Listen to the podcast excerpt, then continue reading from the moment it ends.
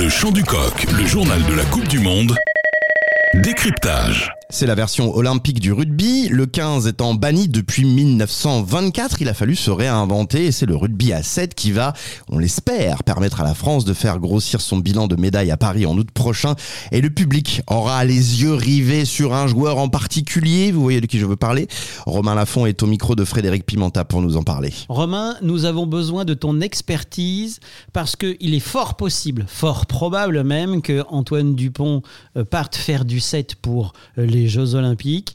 C'est quoi la différence entre le rugby à 7 et le rugby à 15 Déjà, ça se joue sur le même terrain, mais avec deux fois moins de joueurs. Donc on vous laisse imaginer les efforts que ça demande physiques pour, euh, pour tous les joueurs. Les règles sont complètement différentes? Non, non, les règles ressemblent beaucoup au rugby à 15. Il y a des phases de rug, des mêlées, des touches. Alors forcément, les joueurs, euh, il y a moins de, de joueurs dans l'alignement, où il y en a que trois en mêlée, par exemple. Mais il y a toujours ces, ces phases de rug qui demandent, euh, qui demandent beaucoup d'efforts. Il y a toujours beaucoup de passes et puis euh, beaucoup d'évitement aussi, beaucoup plus qu'à, qu'à 15 forcément.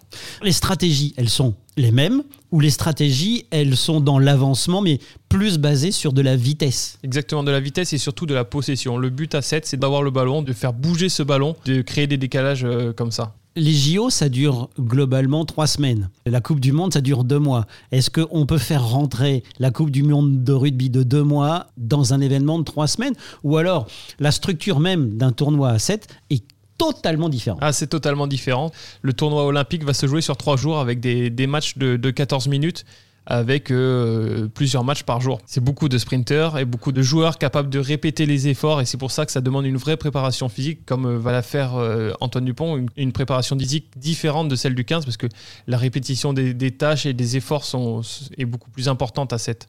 Est-ce qu'on peut passer du 7 au 15 ou du 15 au 7 aussi facilement qu'un Antoine Dupont Des joueurs l'ont déjà fait, je pense à Sonny Bill Williams, à Joshua Tussova qui sont capables sur des événements comme ça à 7 de faire remporter des titres à, leur nation.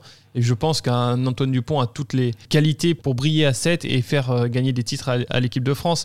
C'est un joueur qui est très fort physiquement, qui est très fort techniquement et qui est capable de répéter ses efforts, donc avec une, préparation et des repères collectifs à 7, parce qu'ils sont aussi importants. C'est quelqu'un qui peut, qui peut faire briller l'équipe de France. Le chant du coq, tous les matins en podcast. En podcast. Toute l'actu de la Coupe du Monde de rugby.